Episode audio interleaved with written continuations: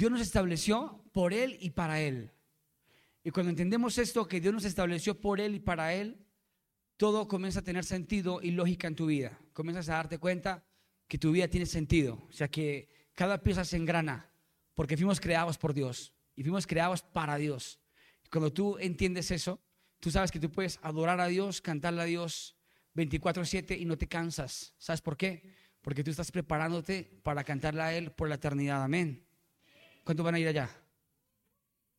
Si tú no tienes gozo por la salvación, estás frito. David dijo en un salmo, devuélveme el gozo de tu salvación. Porque David había perdido el gozo de la salvación. Y tú no puedes perder nunca ese gozo. ¿Cuántos están alegres de irse para el cielo?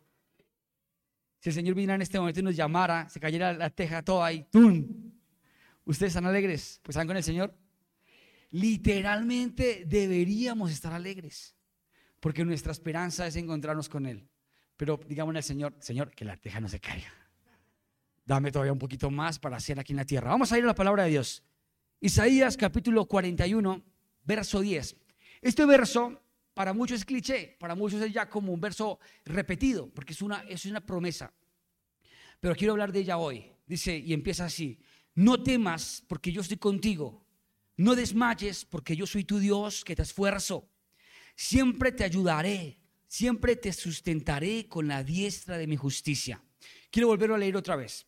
No temas porque yo estoy contigo, no desmayes porque yo soy tu Dios que te esfuerzo siempre te ayudaré, siempre te sustentaré con la diestra de mi justicia. ¿Saben? Hoy titulé esta predicación Nuestro peor enemigo. Nuestro peor enemigo no está afuera, nuestro peor enemigo está en nosotros. Y está en cuando decidimos no creerle a Dios, sino creer en nosotros mismos. ¿Saben qué significa esto?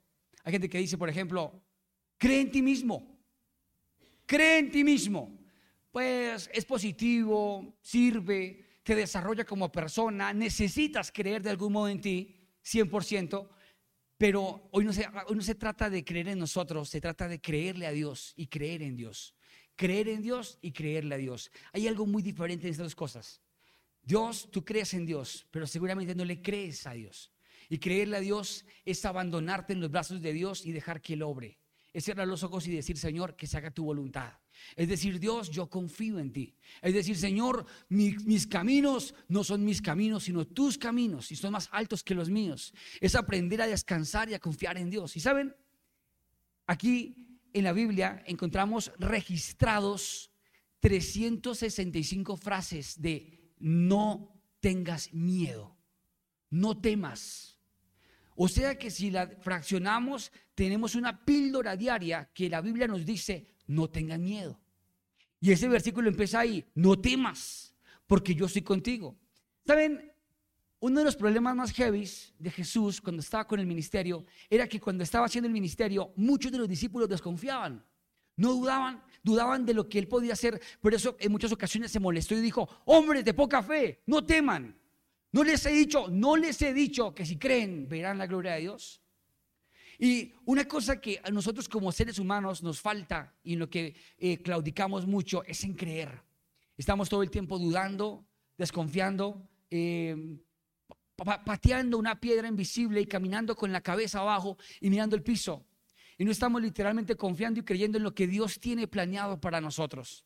Ahora, hay muchos que emprenden sueños, logros, metas, su vida y tienen programado en su mente el creer. Pero es que el creer no se puede volver en actitud positiva debe volverse en confiar en Dios. Y confiar en Dios es tú literalmente cerrar tus ojos y creer en lo que Dios te ha dicho. Y es lo que Dios quiere que tú vivas, que tú le creas a Él, que tú vivas una palabra. ¿Saben? Hay palabras que Dios me ha dado en mi vida, que han sido en mi vida tan remas, tan específicas, que cuando he tenido problemas y dificultades no me han dejado caer. Por eso, si ustedes recuerdan, Jesús cuando estaba predicando y en toda su travesía en los tres años haciendo el ministerio, todo el tiempo él estaba, de cierto, de cierto os digo que escrito está. Todo el tiempo él declaraba la promesa del Padre y decía, en la casa de mi Padre muchos, muchas moradas hay. Si no fuera así, no lo diría. Allá hay muchas moradas. Él todo el tiempo estaba viendo y creyendo en esperanza tras esperanza lo que Dios le había dicho. Pero el temor es algo que comienza literalmente a dañar nuestra relación con Dios. Porque en el libro de Hebreos dice que es necesario que sepamos que le hay cuando oramos y que es galardonador de los que le buscan. Si yo vengo a la iglesia a orar y no estoy creyendo que Dios me está oyendo, estoy perdiendo el tiempo. Si yo me encierro en mi habitación a orar y me pongo de rodillas ante la presencia de Dios y no confío que Él me oye y que me va a responder positivamente, estoy perdiendo el tiempo. Si Dios me da una palabra en donde me dice que me va a llevar a las naciones, en donde me dice que me va a levantar, en donde dice que va a traer libertad a mi vida, y yo no le creo, pues Dios y yo estamos perdiendo el tiempo. Todo se trabaja en socia. Con Dios todo es en socia. Con Dios todo es articulado. Dios siempre, por eso dice la palabra de Dios, que estas señales le seguirán a los que creen. Y en la Biblia encontramos eh, tres personas puntuales, así pues hay muchísimas, pero eh, resalté tres que vivieron miedo, vivieron temor.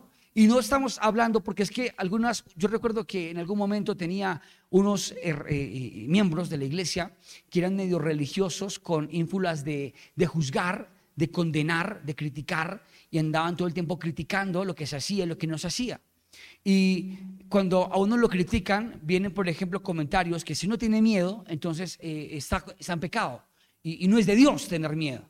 Eh, el miedo, el temor, es un síntoma humano de nosotros. por, lo tenemos por naturaleza y se activa en un de repente. Por ejemplo, por ejemplo, ¿cuánto le tiene miedo a un perro? ¿Ninguno? Bendito sea Dios. Yo sí le tengo miedo. Bueno, no así que miedo, pero sí los perros, eh, desde muy niño, les he tenido cierto respeto, que es diferente. Pero es un instinto, y yo no sé si les ha pasado a ustedes, que días estábamos con la pastora caminando y nos metimos por una cuadra caminando y se nos vino un perro, pero el perro comenzó a ladrarnos desde la casa, estaba en la reja. Yo lo miré y yo me le burlé al perro. Y yo lo miré, yo me sentí tranquilo, pero era un perro grande, era grande, ¿cierto? Era grande, no estoy mintiendo. Era grande, era un, un, un gosque, un criollo, un perro lindo, y el perro comenzó a ladrar con fuerza y el perro se salió de la reja. Cuando se sale el perro, ella, ella no le tiene miedo a los perros, pero sí sintió miedo. Y yo, uy, Dios mío, yo una vez comencé, sangre de Cristo, cúbrenos, sangre de Cristo, cúbrenos, Señor, reprendo todo espíritu asesino. Yo comencé a reprender y literalmente, literalmente el perro se le mandó a ella a morderla, el brazo. Pero ella como que, yo llegué haciéndole juego, no voy a la cola. Uno siempre mira, si mueve la cola, voy bien. No estaba moviendo la cola, estaba ladrando bravo. Cuando yo seguí caminando, caminemos, caminemos, caminemos, ignorémoslo. Cuando sentí que el perro ya me estaba aquí agarrando. Benditos perros. Yo tengo uno. Por eso lo compré, bien chiquitico. Y bien noble ese perro. Entonces, eh, cuando comenzó así, yo una vez me volteé y simulé que cogía una piedra. Y yo, yo, yo, yo digo, vámonos. Porque la cuadra era, era larga y era cerrada. Y dije, yo no me voy a trepar otro problema de miedo aquí. Pero en ese momento sentí que algo pasó. Y yo no sé si a ustedes les ha pasado como que se rega un líquido de adrenalina en el cuerpo. Y no, esa adrenalina hace que tú actúes en un de repente. Eso se llama miedo. Y el miedo se activa en cualquier momento. Por ejemplo, veníamos con la pastora bajando una montaña que días, ¿cierto? Y no sé, de un momento a otro sentí que nos quedamos como sin frenos. Pero una bajada así. Eso fue hace como dos días. Y yo, y la camioneta no sé qué le pasó, se activó un freno automático. Claro, ella es de un motor diferente, no sé qué tecnología tiene, sintió que se quedó sin frenos y una vez se estacó toda. Y yo, ¿y ya qué pasó? Yo, no sé. Pero sentí miedo y Caco se iba atrás durmiendo solito ahí acostado. Y era una bajada, pero mejor dicho, súper bajada, bajando la balvanera de, Tenja, de Tenjo a, a, Cota, a Chía. Entonces la bajada súper parada. Y yo, uy, Dios mío. ya como que sincronizó, no sé qué, detectó la camioneta, así como que desactivó el freno automático de ella. No lo conocía. Empezaba a averiguar, ah, tiene eso. Y resulta que sentí miedo, sentí como una adrenalina, así como que, uy, uy. Y hay cosas que te generan pánico y tú tienes una reacción que tú desconoces. Cosas que tú no sabes, pero el miedo está todo el tiempo al lado tuyo. Pero tú decides si oyes el miedo oyes la voz de Dios y confías en Dios. Porque el miedo siempre va a estar. Por ejemplo, hay miedo a la gente. Miedo y el miedo es amigo, primo hermano, primo hermano de la, de la angustia o de la ansiedad. De la ansiedad. Lo que pasa es que la ansiedad está ahí acompañada y la ansiedad y el miedo se articulan y te juegan un mal rato cuando de pronto estás parado frente al público. ¿Cuánto les sufren de pánico escénico? Sufrían, sufrían. Ya no sufren de eso. Dice la palabra de Dios que el perfecto amor de Dios echa fuera qué? El temor. ¿El qué? El perfecto amor de Dios echa fuera el temor. Cuando tú te llenas de Dios, y comienzas a llenar tu mente de Dios, a llenar tu corazón de Dios, comienza literalmente el miedo a irse, el temor a irse. ¿Y saben qué hace esto? Que tú descanses en los brazos de Dios. Y hay reacciones que vienen, hay ataques o retaliaciones que vienen a tu vida y tú te sientes inmune, tranquilo, no te afectas. Tu mente está blindada, tu corazón y tu mente está mudado, estás blindado, estás protegido. Ya no te sientes vulnerable, débil, no, te sientes fuerte. Y eso es lo que Dios quiere que tú y yo aprendamos a desarrollar. La mente, nuestro cerebro, nuestra inteligencia, nuestra mente, nuestro pensamiento, tiene un campo de desarrollo muy alto. Y quiero decirles que aún a hombres de Dios les pasa. Entonces por eso a los religiosos les digo que podemos tener miedo. Tenemos derecho a que un perro nos asuste. Te quedas sin frenos y oiga, eso genera miedo. Tú no sabes decir, ay, repita conmigo, Señor Jesús, en tu mano entero mi espíritu. ¡Pua! No es así, no es así. Uno le da miedo. Uno, uno comienza, Señor Jesús, cúrame con tu sangre y hace por el miedo. La reacción del miedo genera una adrenalina que genera una reacción de velocidad en tu vida. El miedo, el, miedo puede ser convertido y se puede traducir en bendición en nuestra vida cuando aprendemos a canalizarlo. ¿Me copian?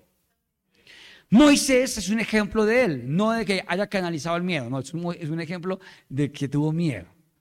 Recuerdan que, recuerdan que Moisés tuvo una historia bastante mm, particular, ¿no? Viene de una familia difícil, una, una, familia técnicamente pues necesitada, una familia hebrea, israelita, y cuando hay pues la orden de matar a los niños, a los primogénitos, y querían acabar con todos los hijos de Israel, lo montaron en una en una canoita chiquita, un Moisés que llaman, un canasto, lo, lo mandaron unas doncellas, hijas de, de Faraón, lo, lo, tomaron y lo criaron y lo formaron en buenas letras, en buen léxico, lo, lo, prepararon y dieron otro pensamiento. Y después, él ya grande, se entera de su, de, su, de su raza, de su ADN, de dónde venía él, y un día ve que un egipcio estaba maltratando a uno de los hebreos, le dolió eso en el corazón, se lanzó con ira, lo mató, eso lo llevó a ser un delincuente, tildado de muerte, de, malhechor, de delincuente, para, prisión, para mandarlo a prisión y prefirió huir al desierto y por allá conoció a su esposa, conoció al suegro, trabajó para el suegro un buen tiempo, estuvo ahí juiciosito y un día cuidando de las ovejas allá en el desierto, ve que una zarza o un árbol se estaba incendiando y estaba ahí que echaba fuego y se queda mirándolo y se le hace como extraño porque se quedaba mirándolo, ve tan raro, se está quemando este árbol, pero lo curioso era que mantenía la llama permanente, la, zarza no se consumía, permanente, permanente, las hojas no se quemaban, era, una, era un fuego eh, ficticio, que podríamos decir, un fuego extraño y se quedó así mirando y eso generó, esa, esa fue la manera como Dios sorprendió a Moisés como para traerlo, como para que venga, mire, usted que le gusta el chisme, venga y mire, y llevó allá a Moisés y Moisés llegó allá, ¿qué es eso? Por ejemplo, cuando usted ve un accidente en, una en algún lado, se baja a mirar, no se baja a mirar, ore en el nombre de Jesús y siga derecho porque ama trancón. Deje que lo haga la, la policía. Pero estaba ahí Moisés y el Señor le dice, acércate. Y le habla a Dios a través de la zarza y dice la Biblia que él tuvo miedo, que él tuvo miedo y que agachó su rostro y dijo, no puedo mirarte Dios, porque tengo miedo, tengo miedo de ver tu rostro. No vaya sea que al verte de pronto perezca. esta probablemente con el que le un poquito de, de, de, ruido, no sé, un poquitín. Y, y, comenzó a tener, comenzó a tener, comenzó, comenzó como a preocuparse y Dios le dijo, no temas. Dios le dice, no temas y Dios le habla con claridad. Eh, quita tu calzado porque este lugar que pisas santo es, es tierra santa, santifícate, ven para acá y comienza Dios a hablarle. Pero el temor de Moisés hizo que su llamado y su ministerio se fuera pixelando, porque Dios quería sanar a Moisés de la tartamudez.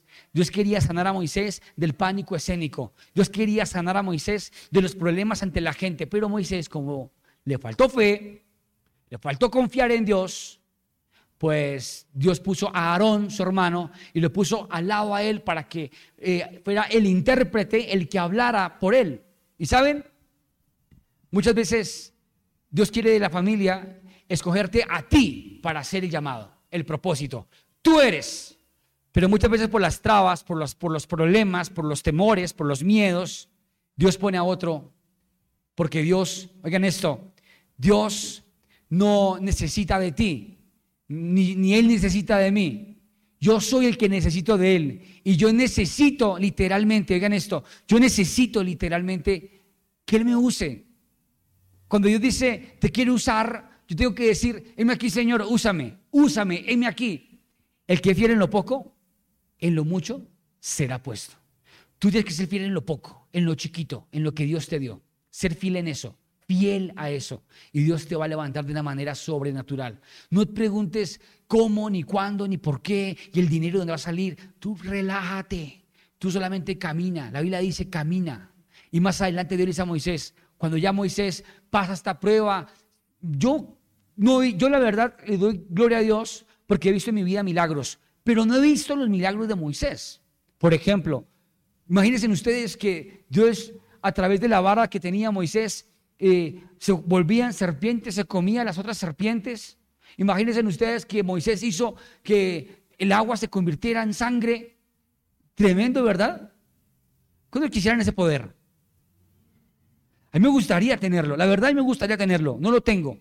Que de pronto eh, tenga ese poder, todo el que se vaya a la iglesia y esa parte de fuego vivo, que, sus, cuando se bañen les salga sangre en la ducha. Yo soy sincero. No, la verdad, yo le digo con la verdad, yo haría eso. Señor, que si, que si ellos se alejan de, de, ti y se alejan de la iglesia o si murmuran contra mí, que venga una plaga de pulgas y no los deje dormir. Yo lo haría, o sea, yo sí lo haría. Afortunadamente no soy Moisés. Pero saben, Moisés tenía muchos poderes y muchos milagros había visto en su mano como para que siguiera dudando. O sea que él venía de algún modo un poquito incrédulo. Era manso y tenía características que a Dios le servían, pero era un poquito incrédulo. Porque cuando ya llega y Dios desata las plagas y pasa todo esto, se mueren los primogénitos, se muere el hijo de Faraón, todos salen libres, salen con todo el ejército, eso ya era poder. Eso ya era poder. Y dentro del marco demográfico y en el estudio, el pueblo de Israel era más grande que Faraón. Si el pueblo de Israel se armara con piedras y con palos, matan a todos los, los egipcios, a todos, porque eran más. Y salieron de allá y llega Moisés allá al Jordán, al agua, y no pueden cruzar. Y lo aborda otra vez el miedo. Y la Biblia dice que la, oración que le hizo a Dios no fue una oración como, Papito Dios, gracias porque nos has traído hasta acá. Bueno, somos libres. Aquí moriremos, pero libres no. Sino que comenzó a preocuparse. Toda esta gente está aquí, me están diciendo, y comenzó a tener miedo. ¿Y qué le dijo Dios? Marche. ¿Qué le dijo Dios? Marche. ¿Qué le dijo Dios? marche, marche. ¿Y la orden cuál fue? Pueblo Israel, marchen todos, marchen. La, orden de Dios era que marcharan, que dieran un paso, que avanzaran. No que se quedaran ahí estáticos. ¿Y, qué? ¿Sí? ¿Le hago o no le hago? Hágale, papi. En el nombre de Jesús, hágale. Hay una oportunidad de negocio. Marche. Amén. Dios le dijo, ella es, le digo, no le digo que, marche en el nombre de Jesús, ¿o no? Aquí algunos están. Dice la palabra de Dios, con palabra de Dios. Señor, mire, tú me dijiste, marcho. Tenemos que marchar. Miren, ninguno de nosotros se nos entregó nada. Nosotros nacimos y algunos, algunos se les heredó algo. A algunos se les delegó una herencia, se les, se les permitió administrar algo, pero otros no. Entonces, ¿qué tienes que hacer tú? Marchar para conquistar. No te puedes quedar esperando el mejor clima, el mejor momento. No, tienes que ser, es ya el momento, pero el miedo hace que literalmente comencemos a mirar para atrás y el miedo desata otros problemas más tremendos. El miedo desata eh, una sustancia física dentro de nosotros que genera unos estímulos en nuestras emociones que hacen que nos atrofiemos en el éxito, nos atrofiemos en cumplir los propósitos. El miedo es lo peor, pero el temor y el, miedo yo lo puedo convertir en bendición. Porque es necesario tener adrenalina en la vida, es necesario que, que nos muevan la silla. Por ejemplo, cuando te dicen a ti, por ejemplo, eh, el jefe, eh, hola, ¿cómo están todos? Eh, quiero decirles que va a haber recorte personal, váyanse preparando. Somos 30, de los 30 van a salir 20. Uy, eso es una baja dura. ¿Y tú qué piensas? No, yo soy de los 10. Uno siempre se imagina, yo soy de los 20. Comienza uno a programarse mentalmente, ¿qué hago si me echan?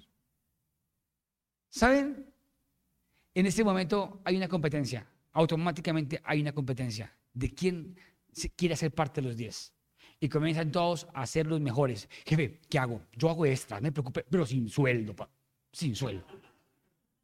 El domingo yo vengo con tranquilidad. Tú te esfuerzas. A eso le llamamos los lambones. ¿Hay aquí alguno de ellos? Y hay otros dignos, pues que pase lo que tenga que pasar. Y el miedo genera que tú cambies tu estilo de vida. Pero el miedo, ese estímulo puede generar en mí una emoción negativa que me puede llevar a que la visión que Dios tiene de mí se pixele. Y por el miedo mucha gente deja de orar, deja de servir en la iglesia. ¿Por qué no sirves en la iglesia? ¿Por qué no sirves? ¿Por qué no sirves? Mm, no, es que le tengo miedo a comprometerme. Hay gente que no sirve por miedo al compromiso.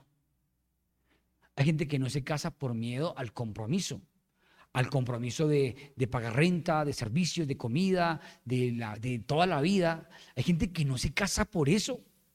Y hay gente que ya tiene hijos y llevan años con la esposa, pero no es esposa, es la mujer y el marido. Y no se han casado porque de pronto no funcione. Y ya tienen hijos de 20 años. Si le cayó, lo siento. Oh. oh. Pero, ¿saben? Nosotros no nos guiamos por el miedo. Nosotros nos guiamos por Dios, por su promesa, por lo que Él dice.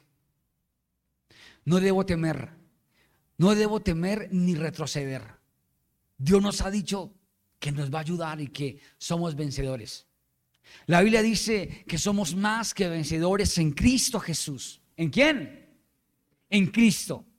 Y estar en Cristo significa tener relación y comunión con Dios. Cuando tú tienes relación y comunión con Dios, estás en Cristo. Y en ese momento tú te vuelves un vencedor. Miren, yo les quiero decir algo. Hay prédicas que me he hecho, que siento que la embarré. O que comienzo a patinar y no sé ni de qué estoy hablando que yo por dentro le digo que se acabe la predicación. Yo soy el primero que quiero que ya se corte. Pero saben, hay momentos en que siento que el Espíritu Santo está hablando. Y cuando el Espíritu Santo está hablando es porque yo sé lo que hice para que Él obrara. Antes de empezar el tiempo de predicación o de alabanza, oro con una oración agónica de adentro del corazón, diciéndole a Dios, Dios habla, habla a través de mí, no por mí, por ti habla. Úsame. Soy imperfecto, soy una vasija imperfecta. Santifícame, purifícame, límpiame. No por mí, por ti. Habla, Señor. Y veo literalmente que Dios honra esa oración y Dios habla. Hay oraciones que son determinantes. oraciones que cambian tu vida, oraciones que hacen que todo gire. María también tenía la oportunidad, la cosa más grande de tener en su vientre, se dice que era muy joven, María, que pudiera tener unos 18, 19, 20 años, María, la madre de Jesús, virgen. No se dice que era joven porque, no se dice que era virgen porque era joven, ni que porque era joven era virgen, ¿no? Se dice que era joven ya. Pero ella tuvo miedo cuando se le aparece el ángel y le dice que queda embarazada. Tuvo miedo. Y le dice el ángel, no temas, mujer, no temas. Lo que tienes en tu vientre es la presencia de Dios. Y saben, hay gente como María que están diseñados, destinados para traer al Salvador del mundo a la tierra para establecer el reino de Cristo en la tierra y hacer cosas diferentes. Hacer cosas diferentes, distintas, relevantes, de un plus totalmente loco. Perdóname, perdóname lo que voy a decir. Hay cosas tradicionales, vender y comprar y vender. Comprar y vender es convencional. Empacar es convencional. Limpiar es convencional. Ahorita hacer marketing digital también se está volviendo convencional. Pero ¿saben? Hay cosas que no son convencionales. Y es establecer el reino de Cristo en la tierra. ¿Saben que Jesús a los 12 años lo comprendió? Él dijo, atentos, él dijo, en los negocios de mi Padre me es necesario estar. Jesús entendía muy bien y él rechazó todo miedo, todo temor y decidió a los 12 años introducirse en un lugar a prepararse con Dios. ¿Saben? Qué triste cuando tú cambias las prioridades. Cuando tú dejas de lado a Dios y pones otras prioridades. No dejes que nunca pase eso. Porque Dios te diseñó para algo grande. Y así como se le pareció a María, hoy Dios te dice a ti, María, el bebé que llevas en tu vientre será el Salvador del mundo. Y no es Jesús, es el propósito que Dios ha puesto en ti. Está engendrado ya. Hace como unos ocho meses, unos nueve meses, un año, hicimos la dinámica, todos impónganse las manos en el vientre. Todos lo hicieron, ¿se acuerdan? Quedaron embarazados de la bendición. Algunos quedaron embarazados y comenzaron a comer para que se limpiara el estómago, pero no ha dado a luz nada. Ha dado a luz una mano de problemas, dificultades, luchas, presión, cargas. Pero saben, tenemos que dar a luz ya la bendición de Dios, la promesa de Dios. Y esto es sin miedo. Esto, no es, esto es no dudar de lo que Dios ha dicho que somos. Esto es no dudar de lo que Dios ha establecido para nosotros, no temer. Esto es dar pasos de fe. Esto es creer en lo que Dios te ha dicho que eres. Y no podemos nunca por esta razón perder el primer amor, perder lo esencial. Y María tuvo miedo, pero pues el Señor evidentemente le quebrantó eso y le dijo, no temas mujer, no temas, no temas, no temas, no temas. Acá, eh, y el ángel entró en el lugar donde ella estaba y le dijo, eh, sálvate, eh, sálvate María, llena eres de gracia, el Señor está contigo. Ella se sorprendió de esas palabras y el ángel le dijo, María, no tengas miedo, pues tú gozas del favor de Dios. Y saben, hoy el Señor te dice, sálvate. Sálvate Carlos, sálvate Pedrito, sálvate Daniel, sálvate, relájate. No tengas temor, no tengas miedo. Has hallado favor. ¿Cuánto lo creen? ¿Y saben qué significa hallar favor? Creer que todo gira a favor mío y que Dios desde el cielo tiene la ventana de los, cielos abierta para mí. Es andar todo el tiempo con los brazos arriba extendidos a la expectativa de que algo bueno viene para mi vida. ¿Cuánto lo creen? Esto es impresionante. Tú tienes que saber que tienes el favor de Dios. Y hoy Dios te lo dice, no temas, tienes mi favor. Tienes mi favor. Estos días hemos conocido nuevas personas y en esta dinámica de conocer nuevas personas nos hemos dado cuenta de una gracia especial, ¿verdad? Una gracia especial, especial. Yo me he dado cuenta que estamos en un momento perfecto, preciso, de favor, de gracia, en donde no podemos perder el tiempo y comenzar a dar pasos de fe, a marchar, en no temer, en avanzar, en creer que Dios lo puede hacer. Pero el miedo y el temor tenemos que dejarlo de lado. No le puedes tener miedo a la oscuridad. ¿Cuánto le tiene miedo a la oscuridad? Apague la luz. Y anda a oscuras en su casa. La Biblia dice que las tinieblas no prevalecen contra la luz y que tú eres luz y que la luz al contrario resplandece en medio de las tinieblas. Amén. Algunos todavía, yo los veo en el carro, la familia entera, todos con tapabocas, con vidrios cerrados y el hijo preadolescente de 14 años, 15 años así, obligado por el papá a usar el tapabocas. No teman, no teman. Dios está con nosotros, amén. Y si Dios está con nosotros, nadie estará en contra. ¿Lo creen? ¿Si lo creen o no? Tienes que convencerte de que tú eres hijo de Dios. Y como hijo de Dios, Él no te dejará en vergüenza. Así que no temas. Hay un problema financiero, no temas. Dios no te va a dejar en vergüenza. Amén. Sentiste un dolorcito así como raro en el cuerpo. No temas ni declares nada. Pilas. Hay noches que de pronto uno está durmiendo y se le durmió el brazo. ¿No ha pasado? Porque se acostó encima. La primera vez que me pasó me asusté. Porque no podía mover la mano. Yo Dije, Dios mío, se murió mi brazo. No sé, me lo imaginé. Le falló circulación, murió el brazo. Y después comencé a sentir que estaba volviendo. Yo, Señor, gracias, te amo. Amo mi brazo. ¿Saben? No podemos declarar cosas negativas. Debemos creer que Dios está con nosotros. ¿Lo creen? Y si Dios está poniendo hoy, te está empujando a que hagas la, a que hagas la tarea, a que le sirvas a Dios, hazlo sin miedo. Si Dios te puso en cualquier ministerio que estés, en cualquier ministerio, estás en consolidación, hazlo con excelencia, persevera, sin miedo. Te puso en el coffee, no te dé miedo. Hazlo con amor. No sé cómo hacerlo, hazlo, Dios te respalda. Los dones y los milagros de Dios están listos para los que se mueven. Moisés por moverse se le activaron los milagros. Jesús por moverse se le activaban los milagros. Cuando uno se mueve, se activan los milagros. Amén. Alguien se atrevió a decirme, ¿será que si hay culto? Porque es el día de la madre. Y como es la madre, no falta la madre que no venga. Entonces, ¿saben? Sin temores, creyendo y confiando en Dios todo el tiempo, avanzando, mirando el invisible, mirando el invisible.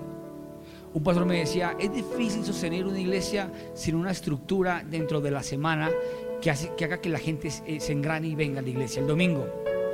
¿Qué estructura tienes? No, pues yo la llevo suave. Yo hago esto, esto, martes y jueves en las mañanas por Zoom, presencial, nada.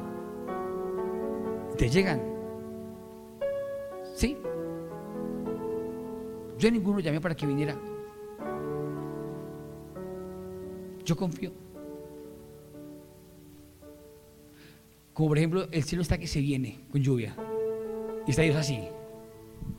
Espere, espere, espere, que acabe porque no lo he dejado, no, no pueden oír. Yo confío en Dios. Yo confío en el favor de Dios. Y me paro aquí a predicar confiado en que Dios es el que habla. Y aún así, cantar, ministrar la alabanza. Si uno le pregunta a cualquiera de la iglesia, ¿tú qué quieres hacer en la iglesia? A mí me gustaría cantar. Todos, la mayoría. Otros, no, a mí me gusta la batería. la guitarra. Mm. Pero todos tienen que ver algo con eso. Saben, aquí adelante se ven muchos miedos. Se viven temores. A veces en un solo uno se queda cantando, pero está oyendo cómo sale. Y da miedo. Pero saben, el amor de Dios, la presencia de Dios echa fuera el temor. Y tú tienes que dar pasos de fe, creer que tu relación con Dios hoy crezca, porque el temor te aleja de Dios. Adán, Adán tuvo miedo porque estaba desnudo y se alejó de Dios. Si hubiera llegado sin miedo. Hola Señor, ¿cómo estás?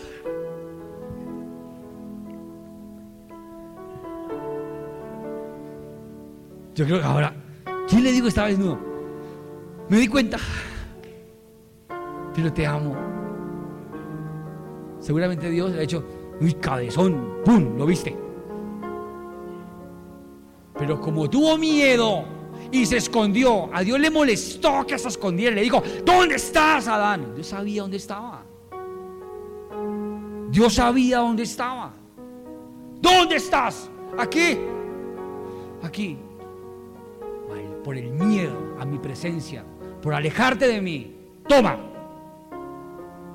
Así que si te equivocaste esta semana y la embarraste, fuiste un cabezón, llega confiadamente ante, la, ante el trono de la gracia. Amén. Porque estamos en favor. Amén. Amnistía para todos nosotros. Pero de antes, ¿no? No hay que decir, ah, amnistía, sirvan una. No, no, no. No, no, no. Estamos en gracia, en favor de Dios. ¿Me copian?